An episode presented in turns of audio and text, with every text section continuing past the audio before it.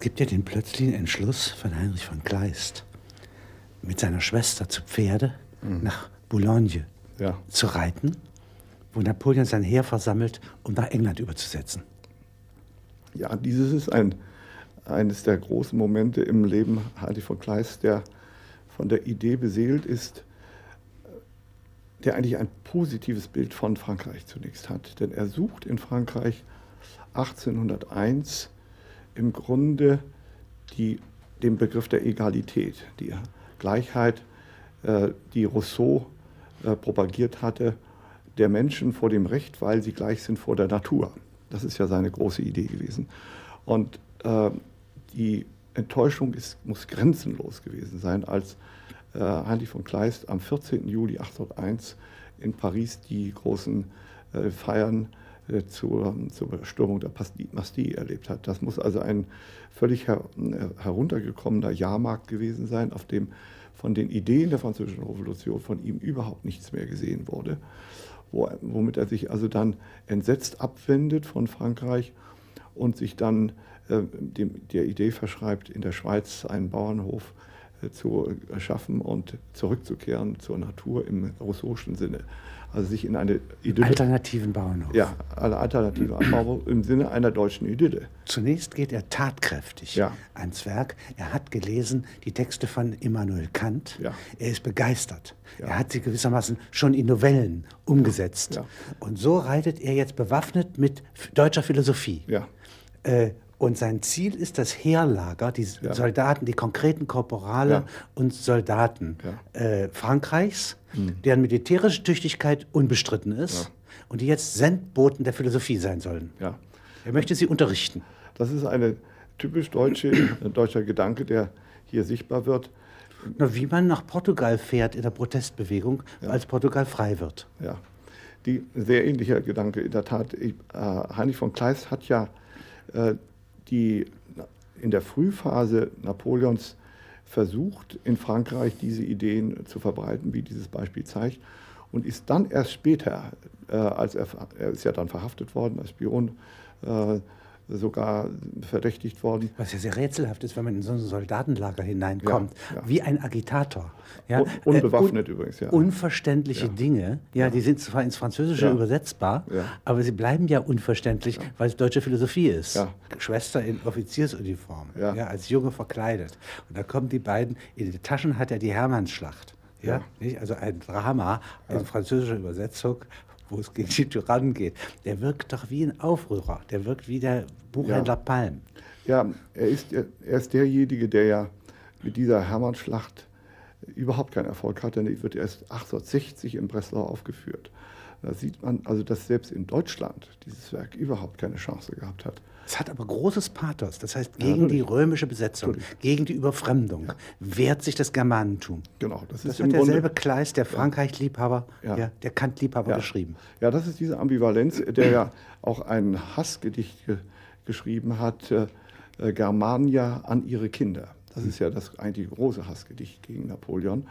Und der ein Leben lang in dieser, äh, in dieser äh, sagen wir mal, Ideen Welt verhaftet geblieben ist, ohne sie in die, in die Praxis umzusetzen. Das heißt, hier stoßen zwei Welten an, an, miteinander in einer Weise konfrontativ zusammen, wie es eigentlich nie wieder geschehen ist. Kleist ist also die, die extreme Form äh, des, äh, des deutschen Idealismus, der hier einmarschiert in die praktische Welt der französischen Revolution, die ähm, durch äh, Napoleon bereits in Bewegung gesetzt worden ist, in Form von Straßenbau, von Architektur, von äh, Heeresreformen. Es gibt den ganzen Fortschritt also wirklich. Ja, den gibt es. Und die äh, abstrakte Gegenüberstellung, dass entweder volle Durchrationalität ja, ja. Äh, der gesamten Welt, ja. ja einschließlich Haiti, ja. Ja, oder aber ja, ähm, volle Barbarisierung und Aufstand des Gefühls und des Rohstoffes. Im Sinne von Hermann de Karuska. Genau, genau. Und diese, äh, dieser Rückgriff vor allen Dingen auf die, auf die Geschichte ist ja ein typischer Zug, der, den, der der Romantik dann eigen wird. Es gibt ja eine, äh, eine Rezension Wagner, äh, Nietzsches zu, dem, äh, zu der Ouvertüre zu den Meistersingern von Wagner, wo der große Satz steht, diese Musik ist wie die Deutschen, sie sind von vorgestern oder von übermorgen. Sie haben noch kein Heute. Und er ist ja, äh, Kleist ist ja der, der wirklich ein Übermorgen und ein Vorgestern hier nach Frankreich bringt, in einer Welt, in die, die das heute hat in diesem Augenblick. Nicht? Und da wird er von den Wachen vorgeführt, den ja. Geheimdienstoffizieren ja. im Lager von Boulogne. Ja. ja. Ist er nun ein britischer Agent, der nur Deutsch spricht? Ja. Oder man muss völlig konfus gewesen sein über diesen Mann, weil man ihn gar nicht einordnen konnte. Ja. Das Denn, klang zwar französisch, was er da sagt, über Immanuel Kant, was er jetzt hier mitteilen möchte, ja. aber der kategorische Imperativ auf Französisch ausgedrückt ist ja zunächst für einen Soldaten relativ unwahr. Äh, es fehlen die, die französischen Kategorien, um den kategorischen Imperativ überhaupt zu begreifen. Ja. Also ihm fehlt im Grunde das, was Goethe später definiert hat im Hinblick auf Frankreich. Was ist des Lebens höchster Sinn? Ein guter, leichter Sinn. Das ist im Grunde diese, äh, äh, dieses Savoir-vivre, mhm. das wir ja sehr schwer gelernt haben und was Goethe unbedingt einführen wollte in die deutsche äh, Kultur, diesen zentralen Begriff äh, dieses einer pragmatischen äh, Humanität, die das Leben einfacher äh, nimmt als die, der Rigorismus eines Kants oder der deutschen Philosophen überhaupt. Fichte zum Beispiel ist ja ein typisches Beispiel. Er greift ja auch zurück auf ein Germanentum, der das letztlich aus ja, eine Subjektivität, Subjektivität, die es nicht gibt. So ist ja, es. Die es so in dieser ja. intensiven Gestalt nicht gibt. Das ist so also, wie ich gibt es nicht in der Welt. So viel gibt es nicht. Und das ist äh, ein sehr ähnlicher Fall, eine sehr ganz rigorosen Haltung aus der dann ein ganz übertriebener Nationalismus entsteht. Aber das ganz Bewundernswerte an Kleist ist, dass er wie eine Sonde ja, ja. alle diese Strömungen der Zeit oh, nachahmen kann, ja. zu Pferde mit einer Schwester, die in Husarenuniform ja. auch ein unverständliches Gebilde ist für die französischen Wachen. Aber das Ganze in einer französischen Diktion interessanterweise, denn das seine großen, wie ein Franzose. Ja, seine griesigen, das sind diese Phrase fleuve, wie es die Franzosen nennen, diese großen Bandformsätze, die die Franzosen selbst ja entworfen haben. Nicht? Das heißt, er transferiert im Grunde französisches das ist seine Liebe zu Frankreich, das französische, die französische Diktion in die deutsche Sprache. Äh, aber sie, äh, sie, sie, es gelingt keine Vereinigung mit dem französischen Gedanken. Gleis hat ja den Versuch gemacht, diesen Kampf auszuführen im Bereich der, der Ideen und der Kunst. Es gibt ja von ihm äh, die große Zeitschrift Phoebus, die, an der man sieht, dass Kleist dann den Kampf äh, verlagert hat als einen Kampf auf Leben und Tod gegen Goethe. Äh, man sieht dort äh, auf, dem, auf dem Titelblatt des Phoebus äh, den, den Sonnengott hereinkommen und es ist der Versuch, diese, die Gestalt Goethes zu über, übertrumpfen und ihr eine, eine Welt entgegenzusetzen, eine kleistische Welt, die nicht im goethischen Sinne mehr vermittelt, sondern rigoros die Forderungen eines Nationalstaates vertritt, eines Anti- eines antinapoleonischen Verständnisses. Dieses ähm, vermittelnde humane Bild Goethes hat ihn zutiefst gestört. Goethe hat ja auch seinen, seinen, äh, den zerbrochenen Krug in zwei Teilen aufgeführt, weil Goethe der Ansicht war, es ist inhuman, dem Publikum dieses Werk als ein einziges geschlossenes Werk vorzuführen. Nicht? Das hat, äh, Publikum hat ein Anrecht auf eine Pause? Oder ja, was? so ist es. Oder vom genau. Inhalt her? Nein, vom Inhalt und auch von der Pause her. Das ist äh, von Goethe human gedacht gewesen. Herr Kleist hat das verstanden als einen Eingriff in, sein, in seine künstlerische Autonomie und von daher der tiefe Hass gegen Goethe, äh, den er völlig missverstanden hat, der in diesem Sinne französisch vermittelnd wirken wollte, während äh, Kant in, äh, während Kleist im Kantschen Sinne völlig rigoros seine Zielsetzungen durchsetzen wollte. Nicht? Es gibt ja auch nur französische äh, Vertonungen von den Dramen von Kleist. Ja, nicht? ja. ja? Sieben Opern. Ja. ja. ja. Nicht? Es gibt in der Moderne natürlich äh, äh, Vertonungen, aber in der, in, der, in der Zeit selbst ist es nur in Frankreich gemacht worden, ja. Es gibt ja in der Antike die Zentren. Athen, Rom, nicht? Ja. das ist das mediterrane Reich. Ja. Und tausend Jahre später gibt es jetzt zwei große Blöcke, mhm. die durch den Rhein getrennt sind. Ja. Ja, das alte Gallien, mhm. das sich jetzt Frankreich nennt, mhm. und das Mittelland in der Mitte, ja. ja das ja Germania heißt in den Akten, mhm. nicht? Die Leute nennen sich die Deutschen. Ja. Ist aber ein seltsames Konglomerat ja. Ja, und Gebiet. Großrussland, ein Land der Ostbarbaren, kann man das so sagen? Also im Grunde ist dieses Germanien ja ein Begriff, den Tiberius eingeführt hat. In den Jahrzehnten nach der, äh, nach der Zeitenwende. Tiberius hat im Grunde Germanien genannt, das Reich oder das Land, das sich jenseits des Rheins erstreckte. Das war im Grunde die Grenze des Römischen Reiches.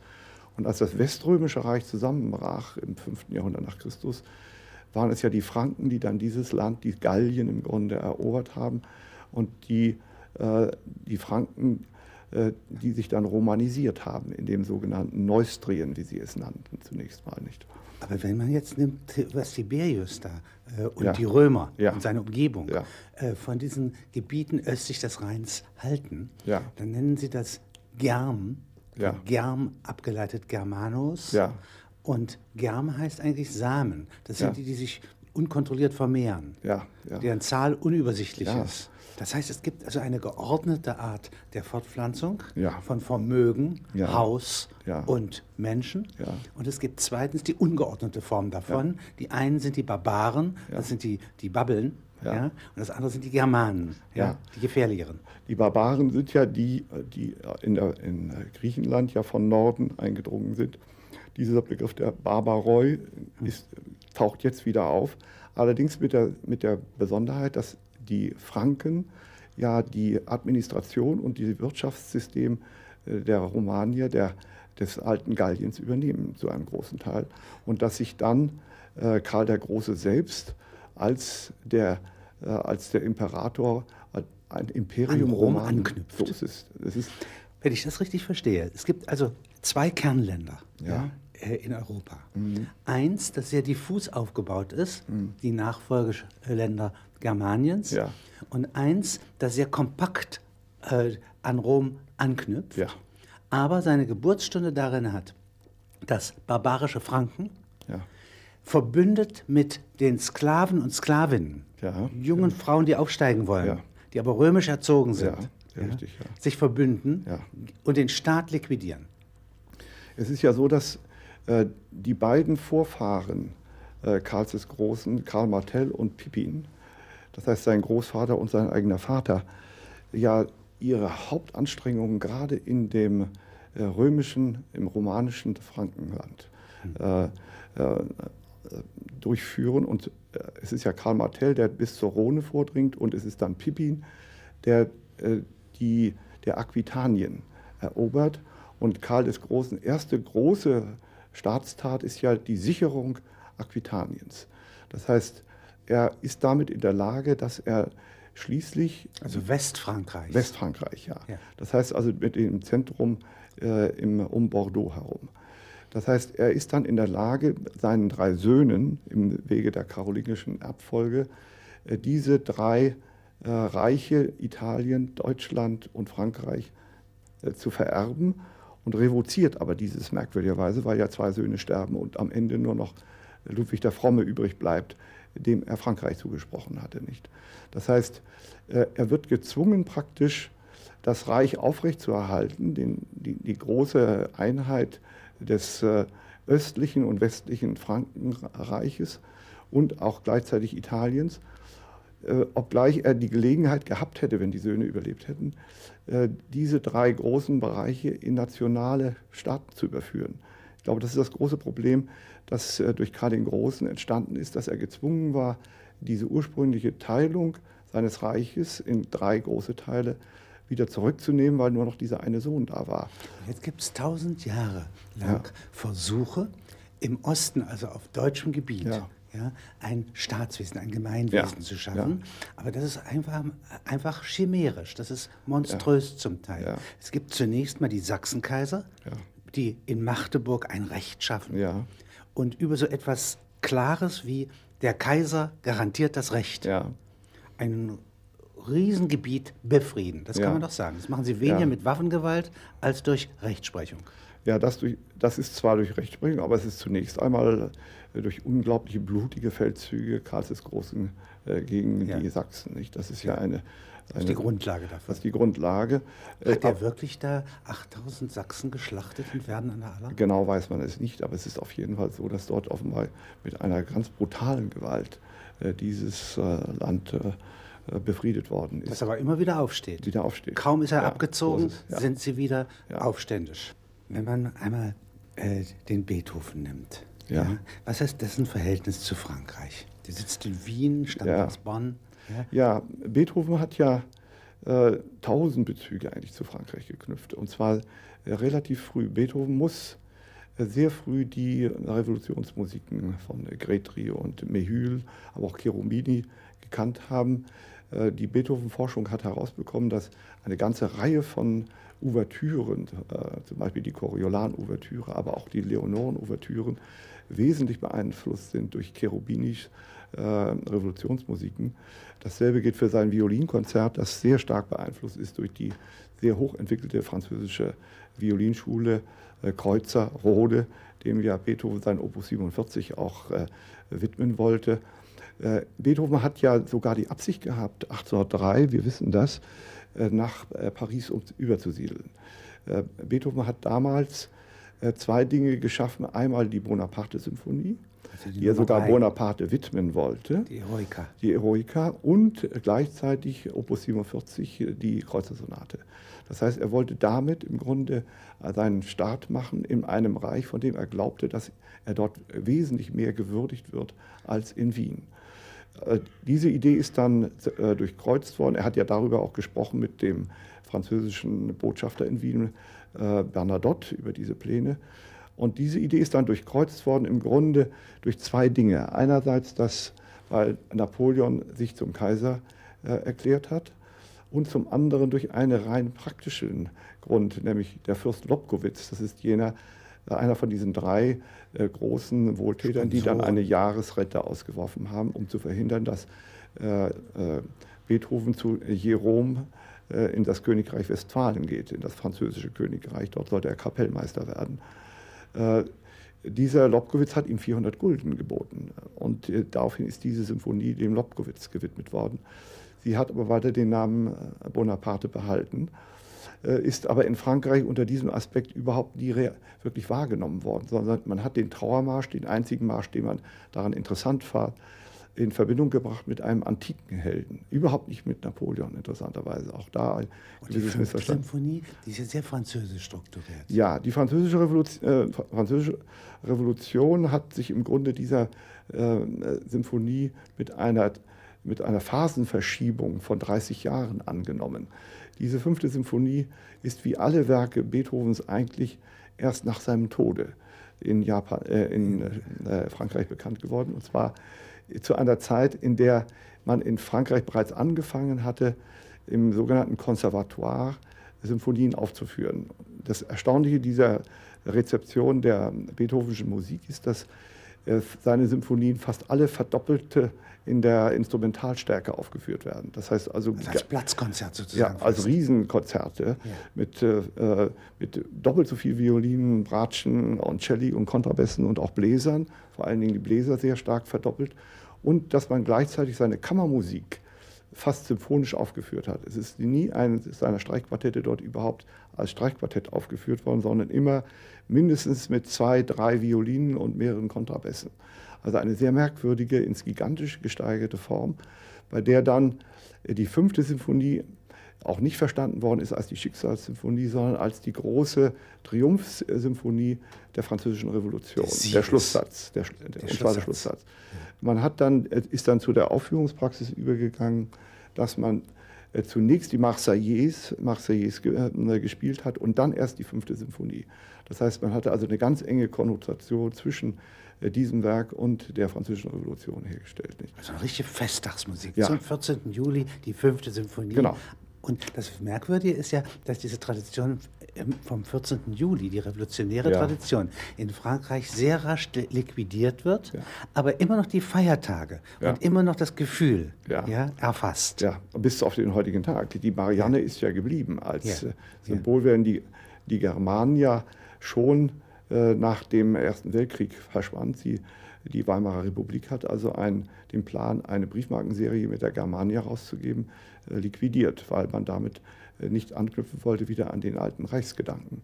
Die Germania ist dann, äh, hat Höhepunkte dann erlebt nach dem 70er, 71er Krieg, als die Inkarnation des Deutschen Reiches und auch bis zum Germania Bier. Aber sie, ist, sie hat keine Fortsetzung gefunden, während die Marianne in einem Kontinuum bis zum heutigen Tage lebendig geblieben ist. Was ist eigentlich die Germania ursprünglich? Ist das eine weise Frau, wie sie dem Drusus erschienen ist, sodass er vom Pferd fiel? Ja. ja eine Wahrsagerin, ja. eine Hexe? Ja. Oder ist sie eine Kriegerin? Ist ja, sie eine Walküre? Sie, ist, also sie hat eben verschiedene Wandlungen durchfahren, erlebt. Revolutionär ist ja gewiss nicht. Das ist sie ganz bestimmt nicht. Und das ist eben das Besondere an ihr, dass sie letztlich auftaucht äh, erst im 19. Jahrhundert und äh, als Symbol wird für die Wacht am Rhein.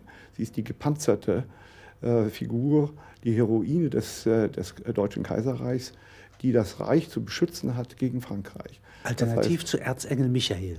Äh, eine sehr ähnliche Funktion. Das heißt, die, es ist, sie ist im Grunde diejenige, die gegen das Schreckgespenst der französischen Kommune sich absetzt. Das heißt, die letztlich den Gedanken der Liberté liquidiert bei uns. Während die französische Marianne ja. äh, äh Vorfahren hat, also die Jeanne d'Arc. Oh ja. Äh, sie, äh, die Frauen, die nach ja. Versailles ziehen ja. und den König zwingen, nach Paris zu kommen und damit die französische Revolution entscheiden. Ja. Wobei man wissen muss, dass im Grunde dieses, äh, die, die Jeanne d'Arc letztlich zum Nationalheroine wurde durch Schiller, durch die Rezeption der Schillerschen Dramen. Schiller ist ja, hat ja die französische äh, die französische Staatsbürgerschaft, äh, das Ehrenstaatsbürgerschaft. Ehrenstaatsbürgerschaft bekommen, weil seine Werke, vor allen Dingen äh, der, die Jeanne d'Arc, aber auch die Räuber ein, und auch der Don Carlos eine ungeheure Erfolge in Frankreich gefeiert haben. Ganz anders zunächst als Goethe, der erst später dann rezipiert worden ist. Schiller ist also im Grunde als ein politischer, äh, politischer Autor. Autor. dort rezipiert worden, der den Franzosen eigentlich erst über seine Dramen äh, und vor allen Dingen der heiligen Johanna äh, dann eigentlich ihre, ihre Symbol äh, oder eine Bekräftigung der Mariannengestalt in Gestalt der Jeanne d'Arc dann gegeben hat. Das ist also ein, ein deutscher Transfer, wenn man so will. Darüber waren die Franzosen sich in dem Sinne noch gar nicht so klar, bevor nicht Schiller dieses äh, Werk geschrieben hat. Wenn man das einen Moment mal utopisch nimmt, ja. es wäre, gab nach der Niederlage von Jena und Auerstedt ja. 1807 die Möglichkeit, dass ein siegreiches Frankreich, mhm. wäre es nur liberal genug gewesen, ja. hier die besten deutschen Kräfte abwirbt ja. konzentriert in Paris, in Kassel, ja. in, in, in, der französischen Einflusszone. Ja, das war ja im Grunde äh, Napoleons Plan, als er mit äh, Goethe in Erfurt gesprochen hat. Er hat ja Goethe eingeladen, nach Paris zu kommen. Er wünschte, er wünsche dies durchaus, wie es äh, in dem Protokoll heißt. und zwar wünschte er von ihm, dass er den, ein Cäsar-Drama schreiben sollte. eine kleine komische Bemerkung am Rande. Man weiß immer noch nicht genau, ob nicht im Grunde äh, Napoleon Goethe mit äh, Schiller verwechselt hat. Sein Hauptfeldmeister Darü in Berlin hat ihm äh, auf, hat auf Bitten von Napoleon ihm die beiden berühmtesten deutschen Schriftsteller zu nennen, äh, Dramatiker zu nennen, hat er dann Goethe genannt, weil Schiller schon zu dem Zeitpunkt gestorben war. Aber es war so, dass ähm, äh, möglicherweise ähm, Napoleon Anfang des Gesprächs, bis er auf äh, den Werther kam. Bis aber, auf den Werther kam, ja, ja. Aber zunächst einmal dachte, ja. hier kommt der berühmte Dramatiker. Ja, hier kommt der Dramatiker. Und dafür hatte er sich vorbereitet mit dem Wunsch, ein Cäsar-Drama äh, schreiben zu lassen, in dem Cäsar nicht ermordet wird. Ja, mit einem positiven Ausgang. Und das ist, äh, entsprach eben dem der Vorstellung, die äh, Goethe selbst von Napoleon hatte, dass er eigentlich ein Friedensbringer werden könnte für, für Europa insgesamt. An diesen Glauben hat er bis zuletzt festgehalten, weil er äh, an die Franz von der Französischen Revolution her äh, die Ideen der Französischen Revolution für richtig erachtet hat, nur die Exzesse für falsch angesehen hat und glaubte, dass äh, Napoleon der Mann sei, der diese äh, Ideen äh, auf eine praktische, brauchbare, hantierbare Weise in Europa einführen könnte. Goethe hat ja in diesem Sinne gesagt, er es sei ihm unmöglich, eine Nation zu hassen, der er einen so großen Teil seiner eigenen Bildung verdanke. Er hat ja unendlich viel übersetzt, äh, Diderots Neffe, er hat ja äh, Voltaires Mahomet übersetzt, äh, den übrigens äh, äh, Napoleon nicht besonders geschätzt hat. Und er hat sich mit der französischen Kultur in einer Weise beschäftigt, wie überhaupt eigentlich überhaupt niemand wieder in Deutschland nicht. Goethe ist also von daher mit, mit Napoleon Europäer. als Europäer verbunden nicht? Ja. und hat, in, hat auf Napoleon europäische Gedanken projiziert, ein Universalismus, der ja im Grunde mit der Französischen Revolution den Gedanken der Gleichheit, Freiheit, Brüderlichkeit verbunden war. Das waren ja zunächst überhaupt keine nationalen Vorstellungen und Goethe hat in diesem Sinne auch äh, keine Nationenbildung in Deutschland in diesem Sinne gewollt, sondern er halt äh, ging davon aus, dass die kleinen, kleinen Einheiten in Deutschland die geeignetsten Formen seien, um die Kultur zu fördern. Wie Weimar, Dresden, ja. München. Das heißt, je kleinteiliger dieses ja. Riesenland Deutschland ist, ja. desto mehr universale Menschlichkeit ja. kann sich in diesen kleinen Gefäßen bilden. Ja, er hat ja das, den Satz geprägt, ihr äh, zur Nation euch zu bilden, ihr hofft es vergebens, bildet dafür euch freier als Menschen aus. So ähnlich gibt es also einen Vers von Goethe, der im Grunde auf eine Kulturbildung der Deutschen abhob, weil er davon überzeugt war, dass, äh, die, dass wir zwar schon ganz tüchtig äh, äh, Zivilisation in Deutschland eingeführt haben, aber dass es noch nicht sehr lange her sei, dass wir Barbaren gewesen, wie Goethe ausdrücklich über, Deutsch, über die Deutschen gesagt hat. Sie seien äh, vorzüglich im Einzelnen, aber miserabel im Ganzen. Das heißt, die französische Zivilisation, der Gedanke der französischen Zivilisation als eine große die, äh, gesellschaftliche. Im Einzelnen, vorzüglich im, Ganzen. Im Ganzen. Darauf wollte er äh, hinzielen.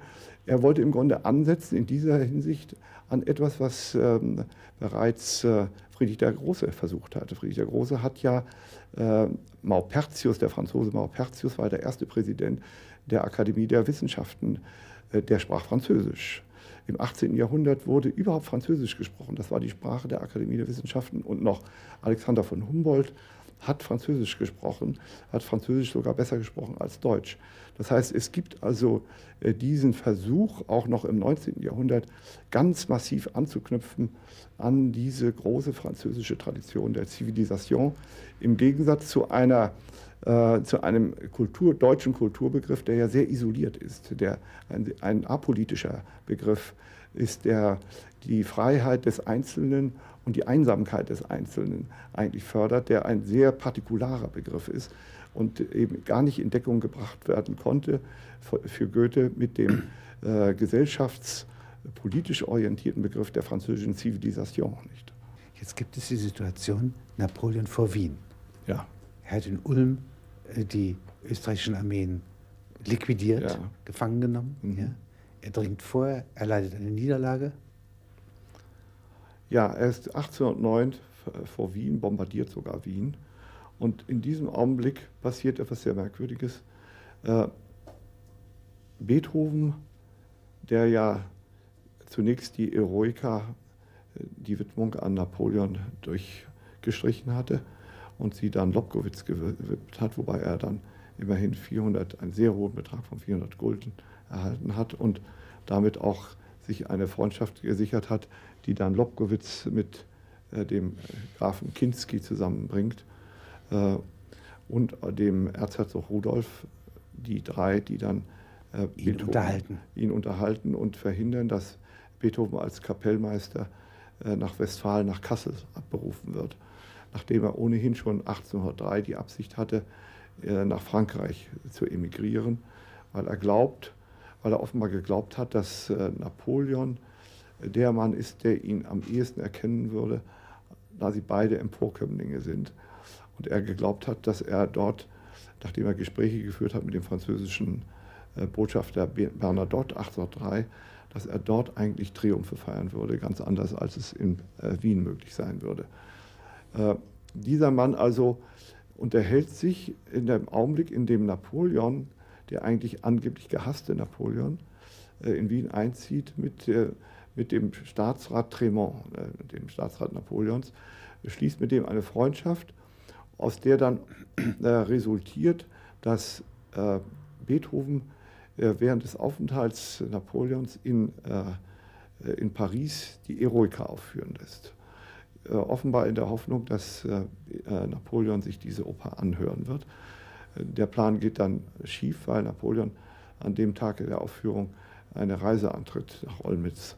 Und das hat ihn aber nicht gehindert, dann ein Jahr später, 1810, die C-Dur-Messe äh, Napoleon widmen zu wollen. Es gibt also, man hat jetzt die Aufzeichnung gefunden, mit der Beethoven die Absicht hatte, die C-Dur-Messe äh, Napoleon zu widmen. Das Ganze ist also eine Geschichte der Ambivalenzen, bei der man aber im Auge behalten muss, dass die, das eigentlich große zentrale Werk äh, Beethovens, nämlich die, äh, die äh, Fidelio-Oper, eine Oper ist, die im ganz engen Kontext mit der Französischen Revolution gesehen werden muss.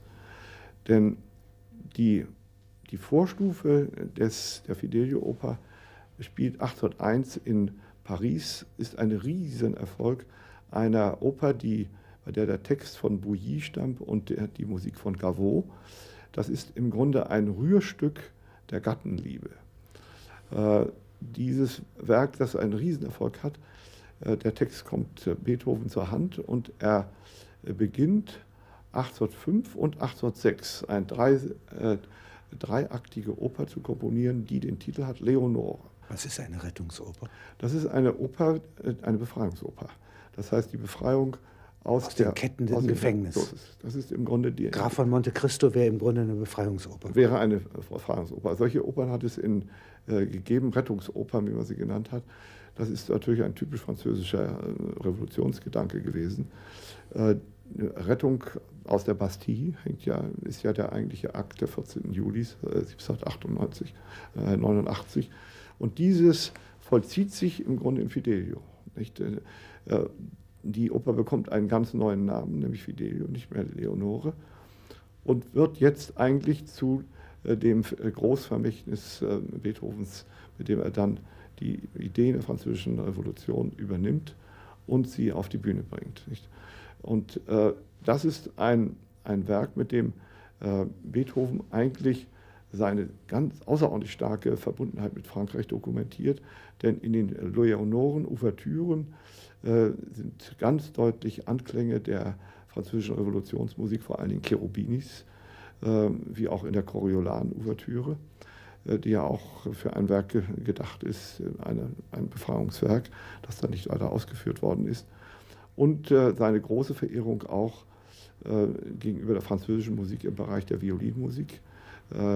Roth und Kreuzer, deren weit fortgeschrittene Technik er dann übernimmt in der, in der Kreuzersonate unter anderem und im Violinkonzert. Das sind also alles Dokumente einer äh, ganz positiven Rezeption der französischen Musik, die dazu führt, dass äh, Beethoven am Ende äh, der 60er, 70er Jahre als eine Art Heiliger aufgeführt wird, mit der Folge, dass man in Frankreich ein Benefizkonzert aufgeführt hat im 70er, 71er Krieg, aus dem dann eine Kanone mit Namen Beethoven finanziert worden ist gegen die deutsche Invasion. Wer ist Forster? Ja, Georg Forster ist der große, bei uns eigentlich nicht, heute nicht mehr besonders bekannte äh, Schriftsteller, der mit seinem Vater die Reisen unternimmt ins äh, nach äh, mit Cook in mit die Cook, Südsee. So ist es in die Südsee und der von dieser Reise mitbringt die Vorstellung von ganz anderen Kulturen. Und dieser Mann ist im Grunde der geistige Lehrer geworden, Alexander von Humboldts. Er hat ja die Ansichten über den Niederrhein geschrieben, eines der größten Landschaftsschilderungen, die es überhaupt gibt. Er ist der Mann gewesen, der mit Alexander von Humboldt dann 1790 äh, ihn gewissermaßen an die Hand nimmt und ihm die Welt zeigt. Das heißt, er hat, ist mit ihm durch die Niederlande gereist, vor allen Dingen auch durch England und schließlich 1790 gelandet in Paris. Äh, und dort also zunächst ein Weltbürger, ein, ein Weltbürger, Wissenschaftler, ein Kosmopolit, ja. ein Aufklärer ja. und der gerät jetzt auch als Jakobiner ja, in Mainz. Aber zunächst noch ist er mit äh, Alexander von Humboldt 1790 zu einem Zeitpunkt, als die französische Revolution noch nicht korrumpiert ist, sie ist erst ein Jahr alt, kommt er, gelangt er nach äh, äh Paris, wo man gerade äh, die sogenannte Freiheitsstatue auf dem Marsfeld aufrichtet. Das, die Bilder aus dieser Zeit zeigen eine ungeheure Menschenmasse, die sich um einen Erdhügel herum versammelt hat und bei großen Hurrarufen schiebt jeder eine Karre Sand auf diesen Hügel, auf, der, auf dem oben die Freiheitsstatue prangt. Und äh, Alexander von Humboldt und Georg Forster karren beide selber eine Karre voll Sand zu diesem Freiheitstempel. Und das ist also ein Erweckungserlebnis, sowohl für Humboldt als auch für Georg Forster, die dann sehr unterschiedliche Wege gehen, aber beide diesen Gedanken der Französischen Revolution in einer ganz positiven Weise dann mit sich äh, tragen.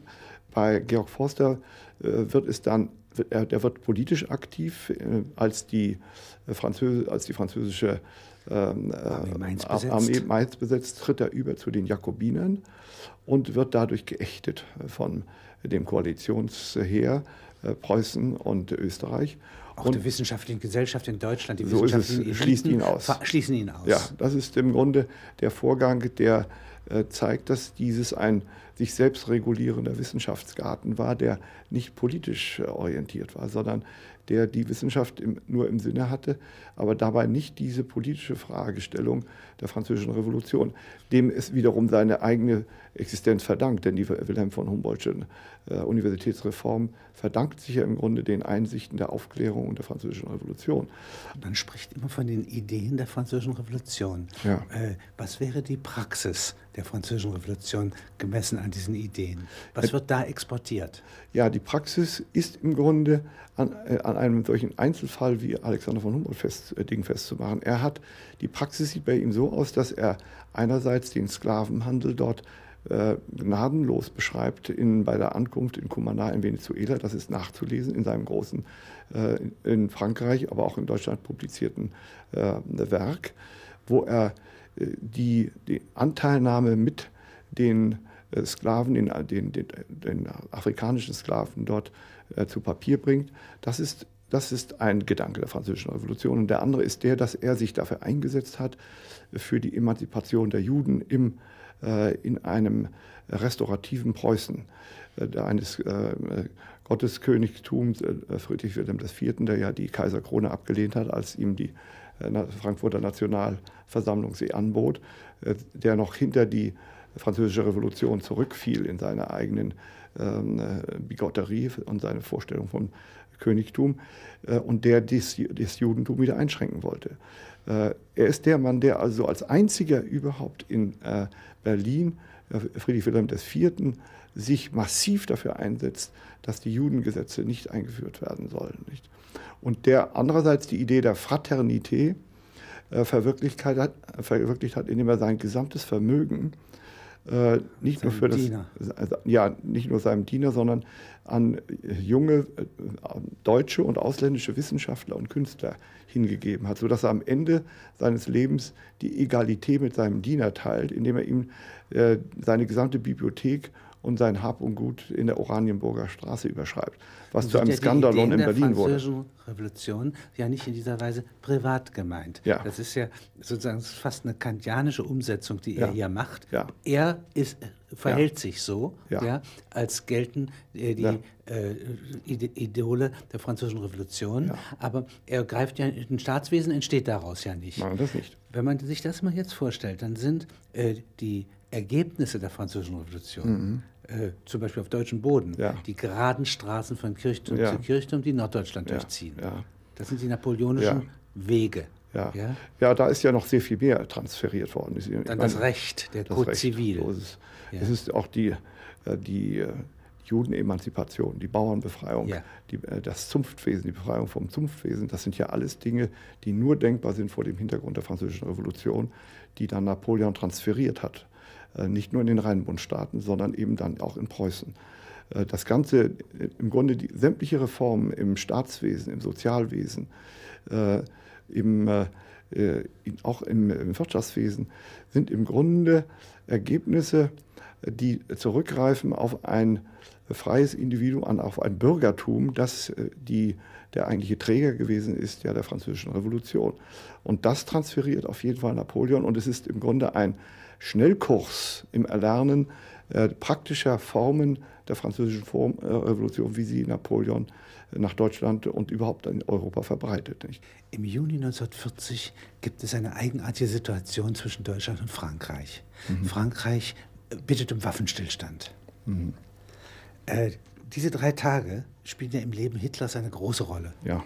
ja. Das sind seine Triumphtage. Es sind die Tage, in denen Hitler im Grunde anknüpft an das, was er als Kind erlebt hat. Es gibt ja jetzt die große Biografie von Ian Kershaw, äh, äh, Hitler-Biografie, der zum ersten Mal aufzeigt, dass Hitler in der Bibliothek seines Vaters eine zweibändige illustrierte Ausgabe des äh, 70er, 71er Kriegs, des Deutsch, äh, äh französisch-deutschen äh, Kriegs. 70, 71, 70, ja. Also von Bismarck auf deutscher Seite genau. als Reichskanzler ja. Oder als preußischer Ministerpräsident. Ja. Und diese, äh, diese illustrierte Volksausgabe muss Hitler unendlich begeistert haben.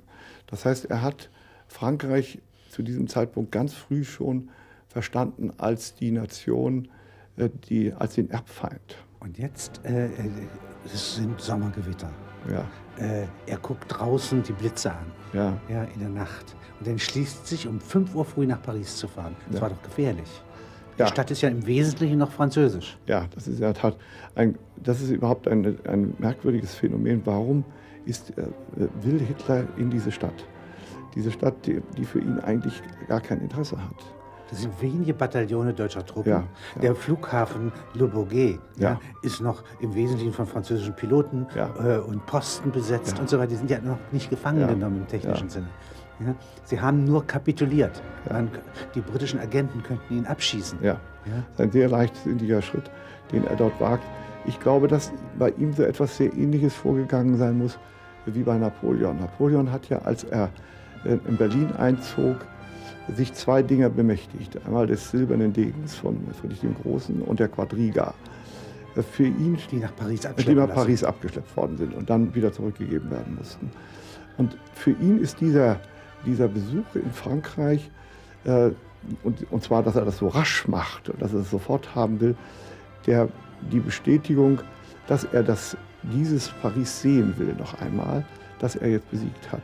Das heißt, im Grunde ist hier der, der späte Triumph des Erlösers, wie er ihn bei im Lohengrin gesehen hat. Er ist der Gralsritter, der ausgeschickt ist, äh, hier Deutschland zu befreien. Er trägt einen weißen Staubmantel. So ist es. Das ist damit das Interessante. Ja.